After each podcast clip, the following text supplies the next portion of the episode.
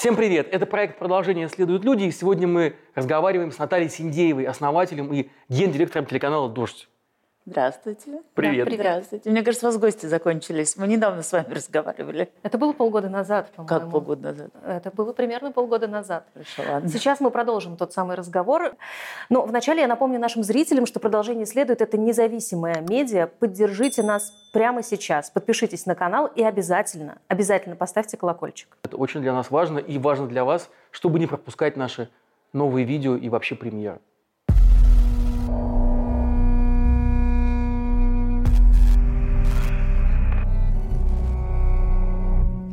А Что такое дождь сейчас, спустя почти 8 месяцев после начала войны?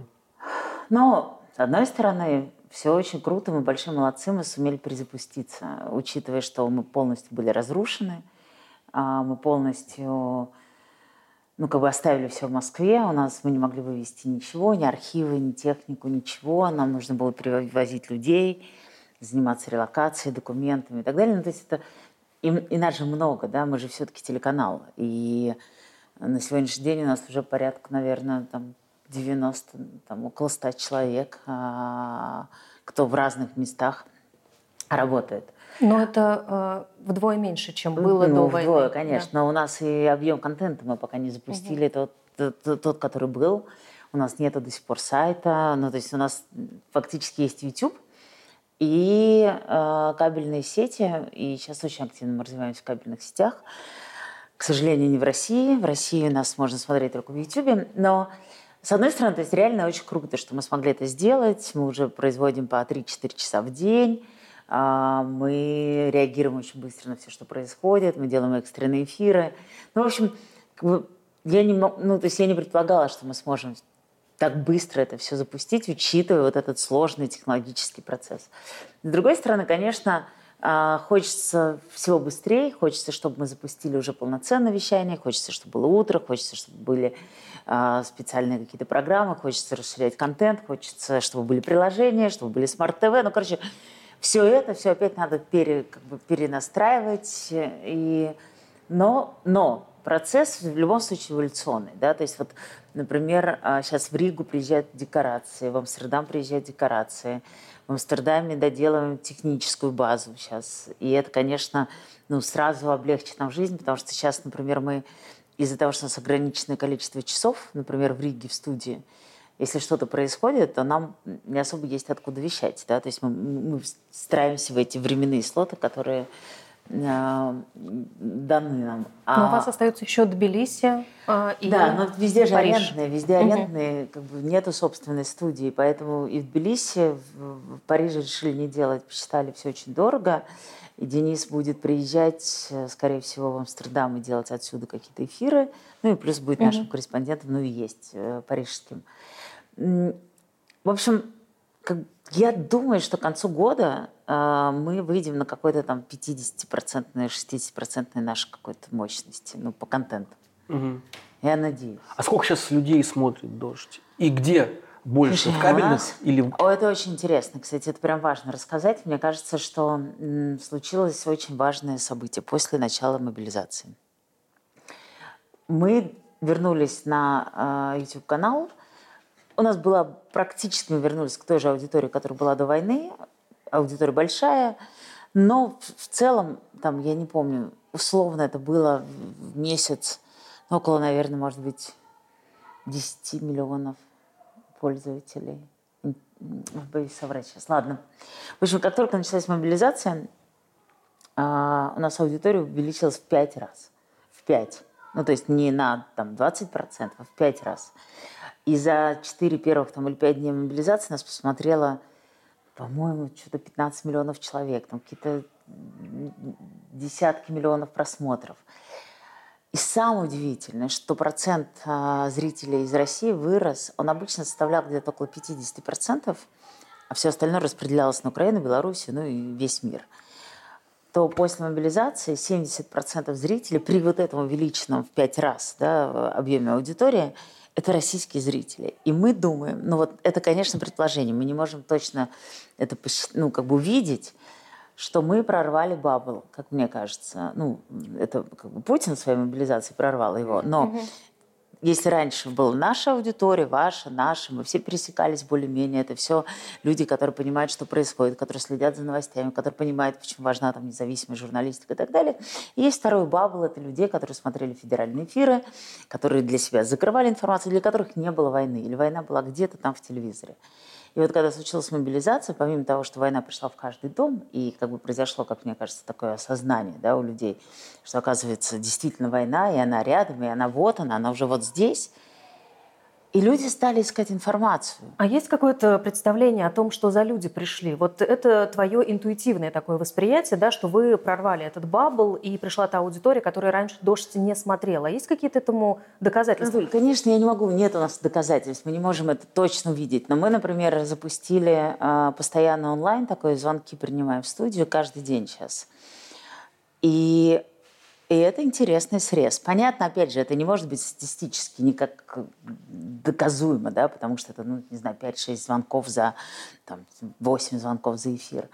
Но если раньше у тебя всегда это звонят твои зрители, которые все знают, которые знают дождь и так далее, то это звонят какие-то совсем другие люди, и которые рассказывают про то, что происходит у них в городе и так далее. И мы по вот этим звонкам чувствуем, что это другая аудитория.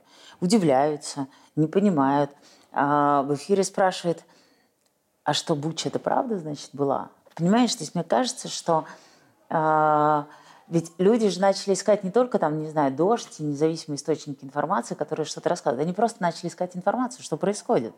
И я уверена, они стали попадать на всякие телеграм-каналы, на какие-то, не знаю, в одноклассниках группы. То есть люди, как мне кажется, сейчас... Ну, опять же, смотри, я это... Наверное, мы можем только догадываться об этом. Но я думаю, что я не ошибаюсь. Доказательств нет. А, дождь сейчас – это медиа в изгнании? Как ты формулируешь вообще?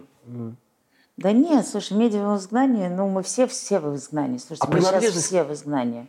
Какая? Дождь – это российский, российский канал? Конечно. Ну, или, для, для, или для русскоязычной аудитории по всему миру? Слушай, а, вот то, что я вам тогда рассказывала, когда был план, что очень важно, а, с одной стороны, работать для людей, которые остались в России. И слава богу, что у нас есть такая возможность, и мы видим, что мы работаем для аудитории, которая находится в России. С другой стороны, мы видим, какое количество людей уехало. Сейчас вторая, вторая волна а, уехавших.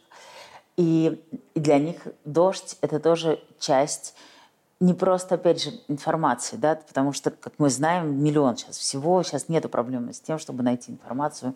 Огромное количество YouTube-каналов, очень много медиа новых возобновилось, открылось, э, да. перелоцировалось и так далее. Но у «Дождя» вот есть это какая-то особенность, и мы это точно чувствуем. А когда ты, вот я сейчас была с гастролями, с фильмом, и приходят зрители, и они не говорят про то, что «Ой, спасибо, что «Дождь» начал нам рассказывать правду. Вот вас не было, там, мы, нам не хватало информации. Нет, они так не говорят. Они говорят, как хорошо, что вы опять есть, и я чувствую, что я не один. Да. И вот «Дождь», это как-то создает вот это вот как бы комью, комьюнити, что потому что это live, потому что это прямой эфир, потому что ты в моменте чувствуешь вот этот вот как бы нерв, да, нерв времени. И и, конечно, мы работаем для, для аудитории, которая покинула страну или которая здесь там жила. И это каким-то образом у нас сейчас подтверждается, потому что 50% а, до недавнего времени это были зрители за пределами России. Я просто почему спросил, потому что есть эта идиотская необходимость ставить эту ебалу. Если ты э, имеешь какое-то отношение к России, если у тебя там находятся какие-то люди, какие-то активы, какая-то связь, Потому что иначе, если ты, смотри, ее, не, если нас, ты ее не ставишь, вот мы не ставим. Смотри, ты попадаешь. Смотри, Нет? у нас сейчас есть проблема. Мы из-за того, что мы латышская компания, а, мы полностью все права дождя российского переданы европейской компании. У нас европейская лицензия и так далее. Мы решили не ставить эту штуку.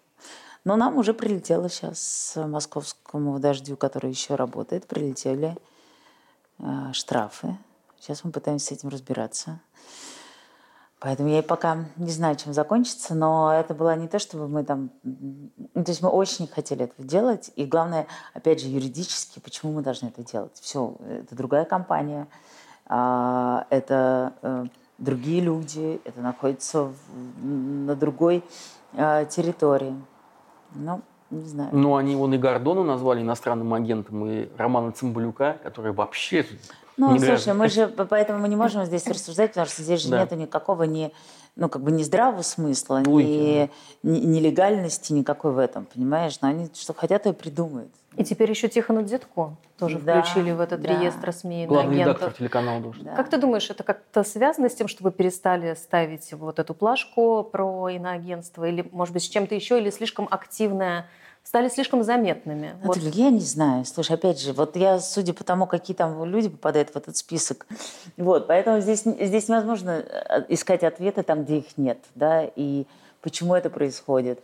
А почему попадают те или другие, почему не попадает... Почему попал Панасенков? Я вот такой вот, например, человек, да? понимаешь? Вот, ну, есть, удивительный тип. Слушай, это же не... Э, ну, ну, ну, как, мне кажется, даже не надо тратить время на анализ э, почему они принимают угу. то или иное решение. А, полгода назад, когда мы в последний раз а, разговаривали,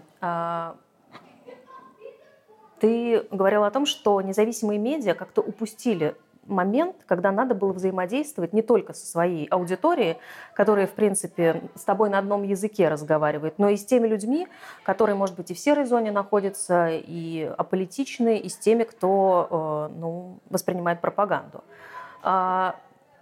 Есть у тебя сейчас ответ на этот вопрос? Как с ними можно взаимодействовать? Потому что мне кажется, за эти месяцы войны а, вот этот раскол в российском обществе, вот эта полярность, она усилилась.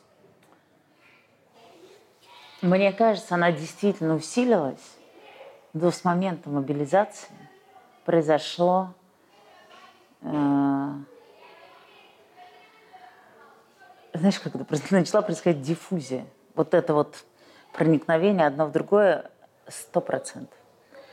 И, и сейчас не надо ничего специального взаимодействовать, надо просто людям рассказывать правду, то, что есть. Просто объяснять и рассказывать. Каждый день рассказывать про количество погибших мобилизованных людей, а, показывать ужасы того, что оставляет российская армия в Украине.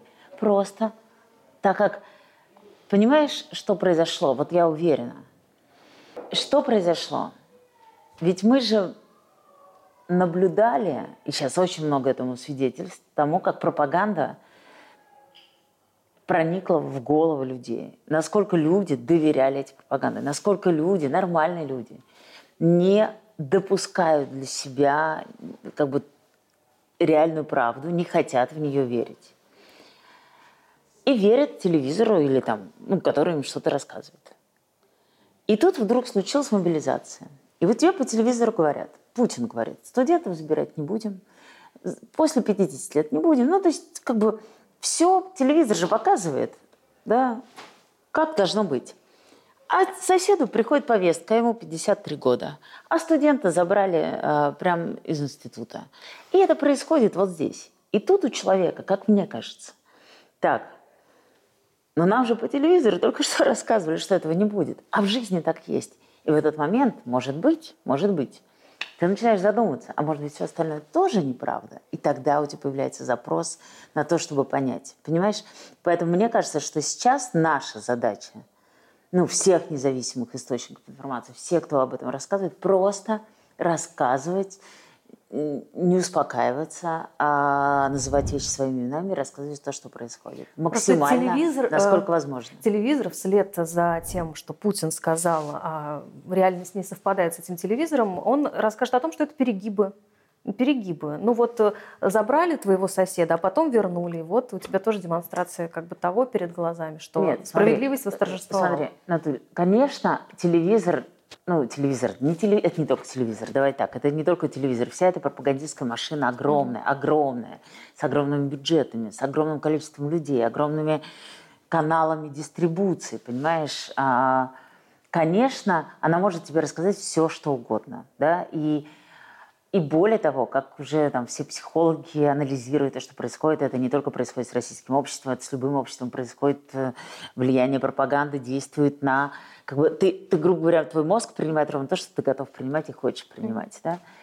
Но вот есть реальность. Ты сегодня встаешь, и ты видишь, что э, у соседа пришел гроб. Ты сегодня э, встаешь и понимаешь, что э, ты лишился работы, а вот из этой деревни забрали всех мужиков. И вот в этот момент реальность настолько как бы показывает тебе обратную картинку, что бы тебе ни говорили, что ты не можешь, ну, как мне кажется, ты не можешь рано или поздно не начать осознавать, ну, как бы, что же на самом деле э, происходит вот в конкретной в моей жизни. А происходит НАТО у ворот. И Украина, неонацизм, это Нет, же тоже... ну тут же еще такая деталь есть. Помимо того, что, о чем говоришь ты, а, мы же, все, мы же еще читаем все вот эти вот чаты, где жены а, мужиков из Братска, а, из Якутска, из Красноярска собирают им носки. Местные предприниматели шьют им трусы, портянки, какие-то там какую-то еду собирают. То есть люди добровольно отправляют, семьи добровольно отправляют своих мужчин. Это катастрофа, да. Это все влияние все той же пропаганды много лет. А дальше чувак уехал туда. И умер. И умер. Или не умер, ну, а написал, или рассказал, или сумел дозвониться и рассказал, какой кошмар тут происходит, и что нет никакого НАТО, и что нет никаких американских тут войск, и что нет никаких нацистов, а что есть обычная украинская деревня, в которой а, пустые могилы, не пустые могилы, где захоронены люди, где... Ну, то есть, понимаешь, ты сталкиваешься с реальностью, которая уже тяжело... Э, как бы, нет, ну, наверное, человек такое существо, он убедить себя может в чем угодно. Но, опять, ну, может быть, я, окей, может быть, я надеюсь, а, что этот процесс идет, а, потому что мне хочется в него верить. Но я думаю, что этот процесс запущен, и люди рано или поздно а, может быть, не так быстро, но начнут это осознавать и понимать. Два, э, два человека разговаривают в поезде, э, который едет в концлагерь. Битком набитый вагон, и один другого спрашивает, ты не знаешь, какая конечная остановка? В какой лагерь нас везут? А второй ему отвечает, ты знаешь, я, я не могу сказать, я политикой не интересуюсь. Угу. Вот ощущение такое, что люди не а, отказываются до конца вообще верить, даже когда им предъявлены все доказательства, все свидетельства. А, и мы сталкиваемся с ситуацией, когда, в общем, а, люди идут на смерть, потому что жизнь плохая или почему. То есть нету никакого... Нет, нет, нет, люди не пытаются зацепиться ни за что в этой жизни. Раз так легко отправляются на убой. Что мы можем сделать? Паш, я не знаю. Я, для меня это... То есть, с одной стороны, смотри, все, что я вам сейчас говорила до этого, как бы вселяет в меня определенную надежду. Ну, надежда, что все-таки вот э, до людей начнут ходить, они что-то начнут понимать. С другой стороны, вот все то, что я тоже наблюдаю, а, все эти вот эти ролики новобранцев, а, здоровых мужиков, которые едут там, не знаю, в автобусе, 60 человек, они записывают видео, вот нас куда-то везут, мы не знаем куда.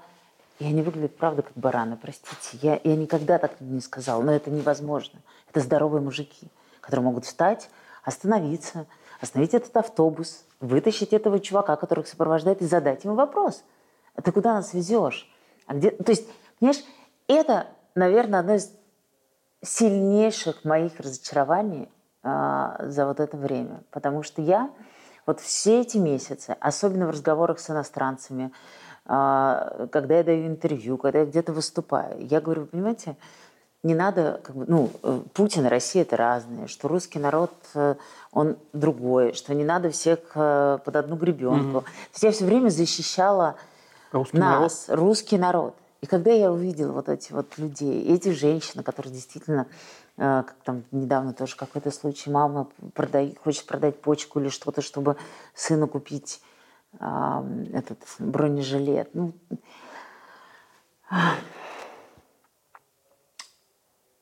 я думаю, э, Это, конечно, быстро не вылечится, и следствие это а, многих факторов. И бедности, и плохого образования, и, а, и пассивности, и а, с одной стороны, не верю никому, с другой стороны, если власть сказала, пойду делать. В общем, мне кажется, это такой очень сложный, тяжелый вопрос, требующий осмысления через какое-то время, когда мы попытаемся через какое-то время все проанализировать, что же произошло с людьми. Потому что вот сейчас мы можем накидывать ну, миллион разных вариантов. Да? Мне кажется, должно пройти время для того, чтобы проанализировать это все и понять, что же было. Мне кажется, не было одного какого-то фактора, который привел к этому. Да? То есть это, это, это совокупность разных-разных факторов. И плюс, конечно, вот это вот нас там часто сейчас за пределами России обвиняют в имперскости, а я не понимаю, почему нас в этом обвиняют. А я потом поняла, конечно, конечно, это в нас во всех есть. Ну, не имперскость, а что мы большие, что мы сильные. И когда тебе по телевизору все время как бы капает на вот эту вот струнку, что нас хотят поработить, нас хотят захватить, нас хотят и так далее, то, конечно, в тебе просыпается вот это вот чувство, как же так, мы же великая страна. И самое грустное, что когда, например, я э, разговариваю с кем-то, кто придерживается, например, такой точки зрения, а у меня есть такие знакомые, да, я как, я как бы пытаюсь с другой стороны повернуть. А, я говорю, мы правда великая страна, и правда охрененная страна, но величие этой страны в том, как живут ее люди, в том, как, в том, как они себя чувствуют, а, как они едят, где они учатся. И вот здесь, ну, как бы на этом, мне кажется, очень сложно возражать, да? Да, было бы круто, если бы мы а, прекрасно жили, и еще были бы сильные, великие и так далее. А то мы что-то нигде не великие. Как ты ощущаешь, э, вот э, дождь уже много месяцев не в России. Ваше восприятие того, что происходит внутри России, насколько оно близко к тому, что там есть на самом деле? То есть возникает ли вот это ощущение оторванности от российской повестки? Оторванности от повестки российской нет, потому что достаточно много все равно информации. Понятно, что сейчас, слушай, включи камеру любую, видишь, что происходит на улице, условно. Да? Ну, то есть нет проблемы, что как получить увидеть. У нас очень много каких-то есть фрилансов, которые для нас собирают какие-то сюжеты, присылают и так далее. Вот в этом месте, мне кажется, у нас нет никакой оторванности, потому что сейчас для этого, для того, чтобы понимать, там, не знаю, что происходит в Америке, в Латвии и так далее, не обязательно там находиться. Да? Достаточно способов понять это и так далее. Что, я уверена, мы все упускаем, находящиеся за пределами России, это чувствовать то, что происходит в воздухе.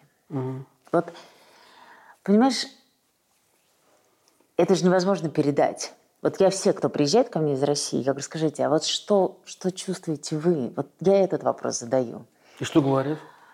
А, духота, душно. А, кто-то говорит, что немножко страшно. При том, что внешне, особенно в Москве, вообще как будто, ну, до недавнего времени, после мобилизации поменялось. До недавнего времени ничего не менялось. Люди все так же, театры, рестораны, выставки, красивая Москва, все то же самое – но вот в воздухе а, недосказанность, такое как бы напряжение, которое все спрятали. Все спрятали вот за этой красивой картинкой, прячется вот это внутреннее напряжение. Elephant вот. in the room. А? Elephant in the room, когда да. все все понимают. Да. да. Вот про это все рассказывают. Но ты не можешь. То есть я задаю вопрос, чтобы ну, как бы попробовать понять это. Да?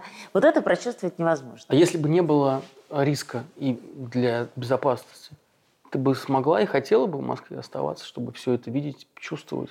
И продолжать Знаешь, жизнь московской, в общем-то, Можно я скажу? Я думаю, что у меня нет каких-то рисков. И, там, я уехала не из-за того, что мне опасно. То почему? Для меня это... Я сейчас скажу. Для меня это во многом, опять же, это не главная причина, но ну, мы тогда обсуждали, причин много было да, для отъезда.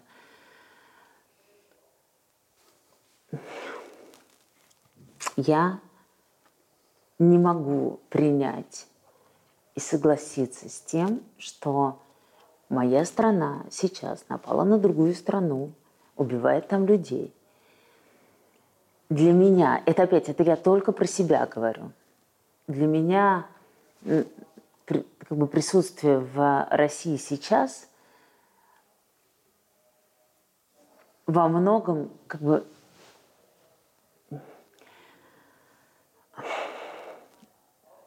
очень зыбкий лед, на который я встаю, потому что, а, потому что люди, которые остались и которые против войны, которые очень тяжело тоже находиться, которые не могли уехать или не могут уехать, и они чувствуют точно так же, как я, их может это обидеть, но для меня это как бы актив, проактивное действие, подтверждающее, что я не согласна с тем, что происходит, но что делает сейчас э, власть. Вот это для меня такая проактивная как бы позиция, да, окей, я вряд ли не так. Если бы я была там, я бы ходила на эти митинги. Я уверена, что меня точно так же бы забирали, арестовывали и так далее. Я точно бы, скорее всего, не прошла мимо. Я точно, находясь там, снимала бы буквы Z, закрашивала бы их и так далее, потому что была бы моя реакция. А, и в этом случае, наверное, возникла бы какая-то уже такая прямая угроза, опасность mm-hmm. и так далее. Но для меня это вот, наверное, так звучит, да, что я для себя выбрал вот этот путь сложный, тяжелый. Но может быть, может быть, а, опять же, я не знаю, я не знаю, когда я туда вернусь, хотя очень бы хотела. Наташа, просто из трех основателей а, трех крупнейших, самых известных независимых СМИ, «Дождя», «Новый» и «Эхо», уехал только ты, а Венедиктов с Муратовым остались. Ну, во-первых, они мальчики с большими яйцами, простите, пожалуйста, и э, гораздо опытнее меня. Это во-первых. Во-вторых, все-таки они главный редактор. И... Тихон тоже уехал. А, да. Тихон Тихонов. В-третьих, наверное, потому что когда мы приняли решение перезапускаться, и уже было понятно, что мы не можем в России ничего делать, да, и а, единственный вариант, а, как нам продолжить работу, это начать работать где-то. И в данном случае я как, как медиа-менеджер, который отвечает за этот проект, конечно, а, должна была точно так же уехать для того, чтобы все это, этот процесс заменеджерить, запустить и так далее. Я думаю, я думаю, что если бы а, мы не перезапустили дождь, возможно, опять же, так как я очень скучаю по Москве по России и по дому, наверное, может быть, я вернулась бы. Но я задаю себе вопрос каждый раз. Прошла бы я мимо вот этой буквы Z какой-то написанной? Не прошла бы. А, Выходила бы я на улицу? Наверное, выходила бы. Хотела бы я сесть в тюрьму? Нет, не хотела. Нет, не хотела. Вот mm. как-то так. Ну, когда ты видишь, что они остались,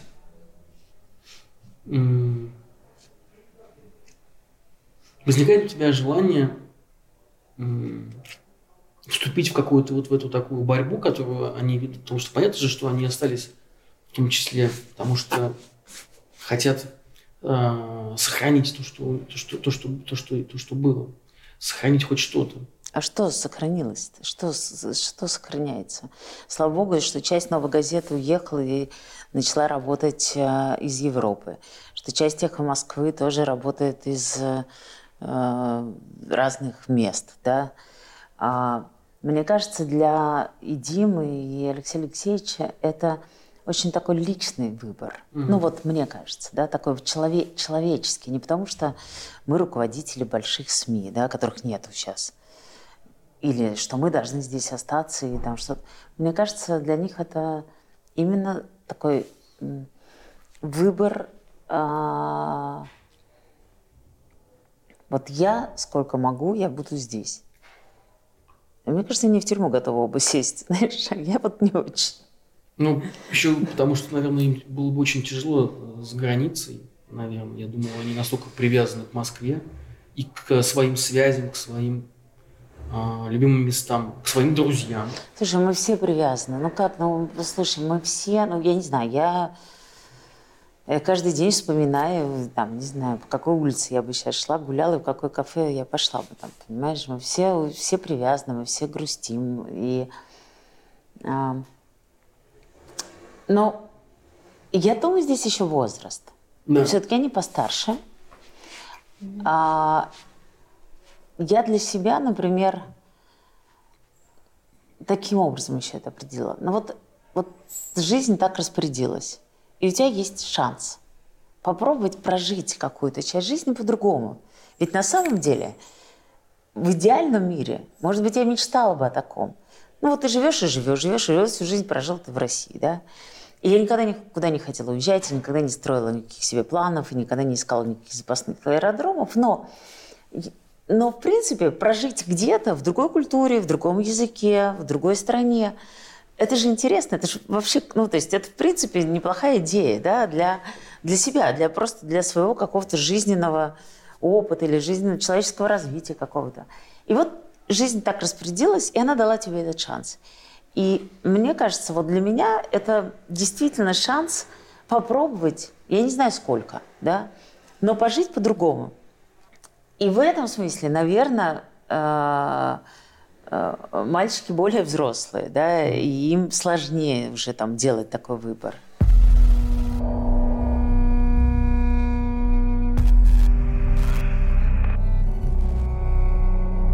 Основной офис э, «Дождя», основная студия – это Рига. Как вы себя там в целом ощущаете? Насколько комфортно «Дождю» в Риге? По-человечески э, очень комфортно по-человечески, потому что а, все-таки это такая близкая культура во многом, это язык. А, нас очень суппортят э, местные, нас везде поддерживают, нам там ТВ-3 дали студию, э, в аренду пустили нас к себе. Там есть девочки, э, которых я обожаю просто, которые нас просто на руках носят, нянчатся с нами, помогают нам а, во, во всем, да. И там на улицах встречают люди, которые там знают дождь и благодарят за дождь. Не знаю, нотариусы, банкиры тебя поддерживают, помогают. Понятно, что сейчас русским везде сложно, да, и вот это мы точно там чувствуем.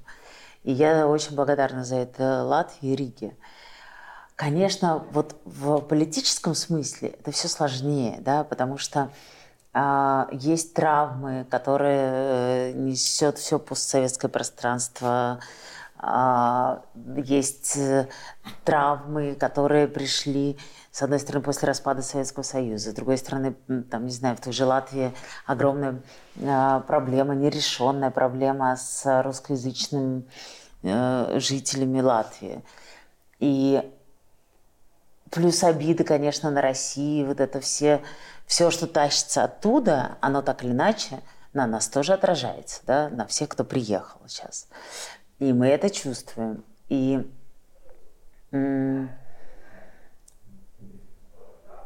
ну, но мы стараемся с этим как-то, ну, тоже жить, да, и с одной стороны, позиция дождя, она такая, что вот ну, там были упреки такие, ну как же вот вы сюда приехали и э, радуйтесь, что вас сюда пустили, и там типа, ну такой подтекст помалкивайте не касайтесь наших тут проблем. На что, как бы, мне кажется, э, очень понятный есть ответ у «Дождя». А, мы в путинской России, где нас фигачили много лет, где нас притесняли, закрывали, убивали, наказывали, там, все, время, все время нам мешали работать, мы не шли на компромиссы, мы задавали те вопросы, которые должны задавать. Мы считали, что мы делали то, что должны были делать журналисты. Почему мы, приехав в европейскую страну, с которой декларирует европейские ценности, либеральные ценности, демократию и так далее, почему мы должны начать себя вести по-другому, как журналисты? Это не знак равно, что э, там, мы не должны относиться с уважением к той стране, к той культуре, в которой мы находимся. Конечно, неважно, где мы находимся, в Грузии, в Латвии, в, в Голландии и так далее. Но это не значит, что мы должны почему-то пойти на какие-то компромиссы только потому, что вот мы тут находимся, мы в гостях, и тогда, значит, мы не можем задать вопросы местным политикам. Они говорят, что с этим сложно, конечно, согласиться, что, конечно, э, Советский Союз и Россия, как вообще, да, главная сила, там э, нанесла такую травму, за которую не расплатилась. И оккупация, которая до сих пор описана в учебниках. И, собственно, еще и свободные 90-е годы она, она называлась совершенно другим образом. То есть Россия же не признавала, что она оккупировала страны Балтии. И что общем-то, мы несем все вот эту ответственность да, а, за то, что сделают наши предки. Ты признаешь эту коллективную как концепт? Не только в отношении стран Балтии. Да Тебе... давай, зачем туда-то ходить далеко? Вот сейчас Украина. Коллективная ответственность есть, считай, что есть. Коллективная ответственность считай, что есть. Мы все ответственны, а, каждый из нас – неважно, кто-то был более активный в том, чтобы противостоять этому, а кто-то менее, кто-то был равнодушный, но а, я считаю, что ответственность коллективная есть. А вот коллективной вины, я считаю, что нет. Вот вина может быть уже индивидуальная. Вот если ты пропагандист, это, это вина. И ты несешь еще, еще и уголовную ответственность. И ответственность, ну, как бы перед законом. Если ты отправила людей на фронт, где их просто убивают, это тоже вина. Это конкретного человека. Дальше есть экзистенциальная вина. Это каждый уже сам разбирается, да, насколько он считает, все ли он сделал для того, чтобы этого не случилось, не все ли. Это как бы уже такая более сложная категория. Но про то, что мы все ответственны, конечно. Там где-то закрыли глаза, где-то это не заметили, где-то проглотили, где-то квартирный вопрос нас всех очень сильно испортил. испортил. Конечно. Почему у них есть к нам как бы тоже претензии, да, к нам? И это вот часть вот той тоже, конечно, ответственности. И вопрос, сколько пройдет десятилетий, я думаю, а, чтобы как бы российский, не знаю, народ – осознал тот ужас, который сейчас э, происходит в Украине. Как мы с этим будем жить, как мы будем разбираться, хватит ли у нас, у нас в смысле и у общества, и у власти, будет ли у нее воля у той новой власти, которая когда-нибудь случится, признать а, все то, что мы натворили, покаяться в этом, извиниться за это. Я не знаю. Но мне кажется, это, если мы еще примем в этом участие какое-то, ну, успеем, успеем, то я думаю, что вот здесь нам всем очень нужно будет постараться это ну, сделать, чтобы мы, мы пошли по другому пути. А если мы опять там, ну, как, как ну, Россия же не любит извиняться и признавать свои ошибки. Ты говоришь, мы не знаем, да, мы действительно не знаем, сколько это все может продлиться и когда эта новая власть может появиться в России. А у вас на дожде есть какое-то, ну, примерное планирование? Вот э, я в своей жизни сейчас планирую, там, может быть, максимум на месяц вперед. Mm. Ну, смотри, опять же, с точки зрения как бы, развития проекта, как проекта, как бизнеса и так далее, у нас есть планирование. Я очень хочу за следующий год а, полностью запустить канал, ну, как бы во всем объеме его вещания. Я хочу за весь этот год разобраться, а, как нам зарабатывать деньги, потому что часть э, бизнес-моделей э, отпала после всего этого, и, и, и нам надо научиться в новых каких-то реалиях жить. Но план такой, что я хочу независимо от того, что произойдет, когда там вернется, то есть построить большое медиакомпанию для русскоговорящих людей, большую, с большой аудиторией, как большой бизнес. И в этом смысле у меня есть перспектива, я вижу, я хочу туда идти, потому что мне кажется, что а, у нас сейчас, опять же, невероятно вот это есть возможность попробовать построить большое русскоговорящее телевидение, не иммигрантское, а кайфовая, не знаю, такая аль-джазира для русскоговорящих, да. И, и я, мне бы очень хотелось. А, и здесь я вижу перспективу. А вот все остальное, наша жизнь, как ее строить, как планировать, а, там, как, а, где мы завтра все окажемся и так далее, нет, невозможно. У меня планирование неделю. А кто, кто готов поддерживать российское телевидение, вообще российские независимые СМИ, которые оказались в изгнании? Какой интерес у Сначала скажи, кто, если ты можешь назвать этих людей. Слушай, у нас нет никаких конкретных людей. Ну, то есть, вернее, они есть, которых я не очень могу называть. Это просто какие-то доноры, разные люди, не очень большие деньги, которые мы собираем. Просто, ну вот, честно, ходим по миру, собираем. Есть а, деньги частных фондов европейских, которые э, им все равно поддерживать какие медиа иранские, сирийские или русские, вот просто как институционально они считают, что это очень важно. А, плюс э, какие-то просто частные э, донаты, которые мы просто тоже объявили. А, у нас есть, кстати, тоже и Boosty, и GoFundMe. Ну, то есть мы что-то там собираем. А, мы начали монетизацию уже какую-то, слава богу, YouTube, к сожалению, не российского, а всего остального. И это, конечно, пока еще не те деньги, которые были в России, но мы туда там растем, и поэтому мы как бы видим, что там а, соберем. Но нету, ну, смотри, нету такого. То есть кажется, что все хотят поддерживать, все хотят давать деньги. На самом деле все не так. Все очень сложно. Это наверняка вы тоже это знаете по своему проекту. То есть ты как это ходишь, разговариваешь. А. Нам очень, кстати, фильм помог. Фильм Веры mm-hmm. Кричевской. А, люди смотрят фильм, плюс контекст, плюс наше изгнание и так далее. И и появляются какие-то совершенно ну, удивительные люди, которые говорят, мы очень хотим вас поддержать. Кто-то купил оборудование. Ну, то есть вот так.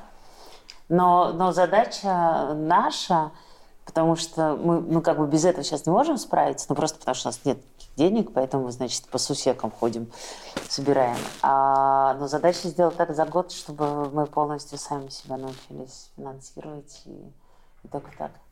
Ну, это вопрос про деньги опять. Ну, сколько нужно дождешь, чтобы существовать? А, есть ли какой-то бюджет, идеальный бюджет на год, который бы позволил бы выйти на ноль? Сколько это денег? Но... Мы можем объявить и попросить людей. Много.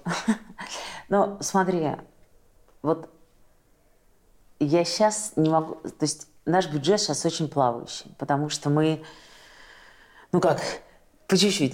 То есть, ну, нету такого, как раньше, да, ты спланировал бюджет, ты знаешь, сколько у тебя людей работает, сколько часов ты производишь и так далее. То сейчас мы такие раз можем себе позволить, значит, там, не знаю, возьмем еще одного человека, вот можем себе позволить, берем, там, не знаю, надо выпускать, сайт запускать, надо нанимать программистов, да. Поэтому он такой плавающий бюджет. А полноценный бюджет канала московского, я это не раз уже говорила, был 500 тысяч долларов в месяц. Соответственно, здесь, ну, на всех этих европейских территориях, он, конечно, выше, потому что просто все дороже.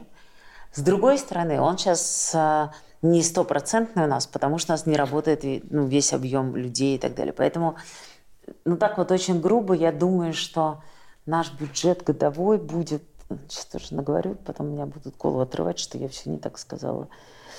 Я думаю, что около 6-7 миллионов евро. евро.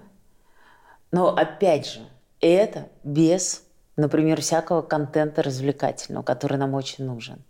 Потому что если мы хотим достучаться в том числе до большого количества людей и привлечь тех зрителей, которые сейчас начали к нам приходить, зрители федерального эфира, то нам очень нужен не только новостной контент. Нам нужен спорт, нам нужно кино, нам нужно какие-то развлекательные форматы. Но развлекательные, понятно, все это в дождевском как бы преломлении, там, да, не танцы со звездами. Но так или иначе, а, я думаю, что вот этот бюджет, который я сказала, это без, а, без закупки и покупки а, контента, скажем так, непрофильного. И, и в целом, опять же, Нам просто чуть-чуть надо время, да, то есть вот мы понимаем, у нас есть доход от дистрибуции, который уже составляет час процентов, наверное, 15-20 от бюджета, уже нам приносят. У нас э, уже растут цифры дохода от YouTube и донаты, что тоже дает и так далее. То есть, в принципе, нам не очень сложно самим за этот год выйти на вот этот вот нулевой, ну хотя бы нулевой, да, чтобы закрывать э, свои косты. Поэтому то, что вот мы сейчас привлекаем деньги и находим деньги, и, и ходим, и обращаемся к зрителям, поддерживайте нас, э, отправляйте нам тоже донаты и так далее, нам нужно для того, чтобы э, вот это, ну, как бы этот год все запустить, потому что получается палка о двух концах, да, то есть тебе, с одной стороны, надо увеличить количество контента, увеличить, значит, бюджет, а денег еще на это нету, для того, чтобы в дальнейшем это, это все приносило деньги. Ну вот как-то пытаемся это сделать, но думаю, что а, мы, кстати, запустили английское вещание, очень коротко, мы запустили раз в неделю программу, пока это такие тестовые.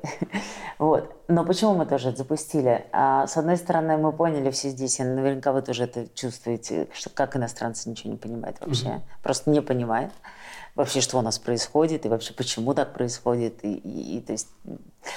А с другой стороны, и мы делаем программу не, как бы не для иностранцев, а мы делаем ровно то, что мы делаем, просто чтобы они слышали этот голос, чтобы понимали, что, что происходит да, в России. А второе, это как бы одно из направлений э, коммерческих потому что э, мы можем э, дистрибутировать этот английский контент на разные платформы англоязычные, мы уже сейчас в переговорах. Ну, то есть мы как бы мы видим, опять же, как бы возможности, где можно попробовать э, заработать и делая, собственно, то, что мы там делаем. Дождь по-прежнему оптимистик channel? Я все так же оптимистик. Иногда опускаются руки, но в целом в целом я все равно оптимистично на все смотрю и, и верю и в наше возвращение, и верю в то, что телеканал станет большой и успешный, и мы все сможем сделать. А, сам как дождь, ну тяжело вот медиа сейчас сохранять этот какой-то оптимизм. И я думаю, что и ребятам тяжело, ну, кто особенно там работает в эфире и сидит постоянно на новостях – достаточно сложно. Хотя я пускаю свои эти струйки туда периодически, что надо все-таки давать вот эту какую-то надежду людям, потому что это очень важно. Какое самое главное разочарование для тебя в последние месяцы? Ну вот я же сказала, это, наверное, а, вот эти вот взрослые мужики здоровые, которые как на убой едут на войну, не понимая за что, за какие ценности, за, за что-то, за продажную власть, которая тебя предает каждый день, которая... То есть, знаешь, вот, кстати, извини, это просто... Вот... Часто сейчас все вспоминает Советский Союз, да? И там, правда, много было чего хорошего – и не было, конечно, такого разделения на богатых и бедных, на разные социальные эти страты. Все более-менее были похожи, даже если ты там, сотрудник ЦК партии. Да? А, но такого цинизма, ну, его, конечно, никогда там не было. Что депутаты, их дети, как это все, то есть как они цинично выступают и говорят, идите, чуваки, на фронт, идите а сами прячутся по... А, я, я не знаю уровень вот этого... А, это запредельный просто цинизм. Вот. вот а это... в чем ты находишь силу для себя, когда так, так много разочарований? Если ты при этом понимаешь, что так много людей говорят на другом совсем языке. Не то, что, не то, что на другом языке, а вообще никогда не услышат то, что ты хочешь сказать. И мы все мы.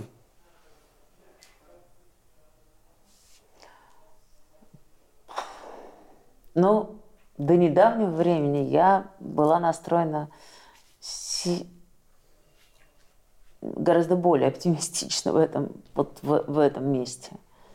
Потому что мне все время казалось, что ну, надо чуть-чуть просто время, как только все поменяется, эти люди быстро тоже поменяются и так далее. Вот сейчас я уже так не думаю.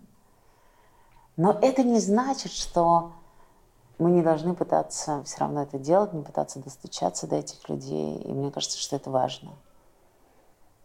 А где я нахожу силы? Фух.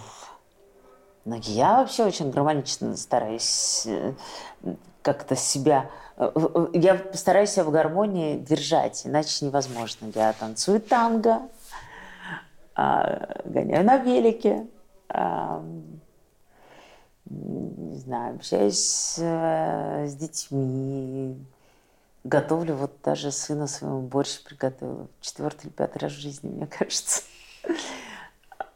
Ну, как-то, знаешь, я, я, мне кажется, я пытаюсь себя вот так вот э, уравновешивать разными просто занятиями и не загонять себя вот совсем вот, вот в эту информационную э, просто пропасть, э, в которой можно просто умереть под всем тем, что происходит.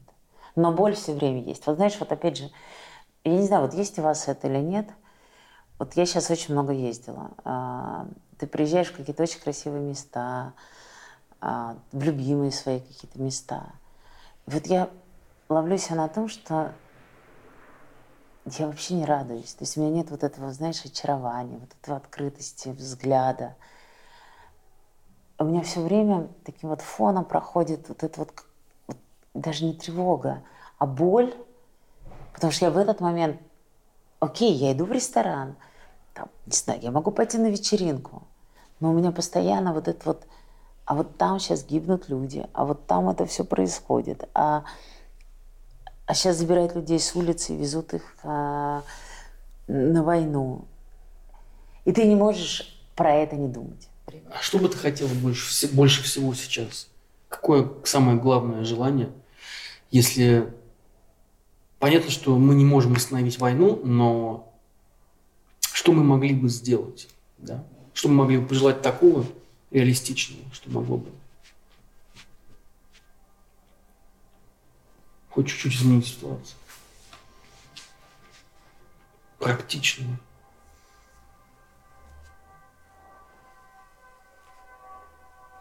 Да, мне кажется, пока Путин не умрет, ничего мы не можем сделать. Простите, но мне кажется, так и есть. Ну, умрет или, ну, я не знаю, что должно случиться. Ну, потому что ситуация, ну, как бы,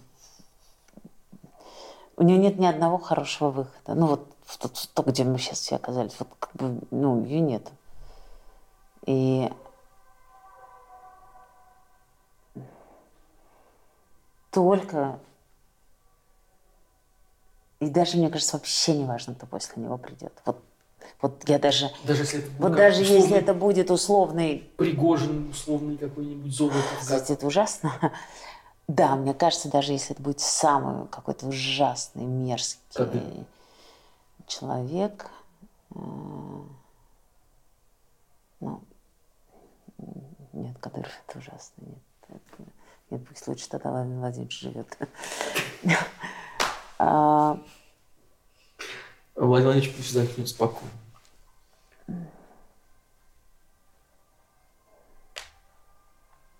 Во всем другом будет какое-то движение вперед. Все равно, мне кажется, будет. Спасибо большое, Наташа. Наговорила вам вообще с три короба.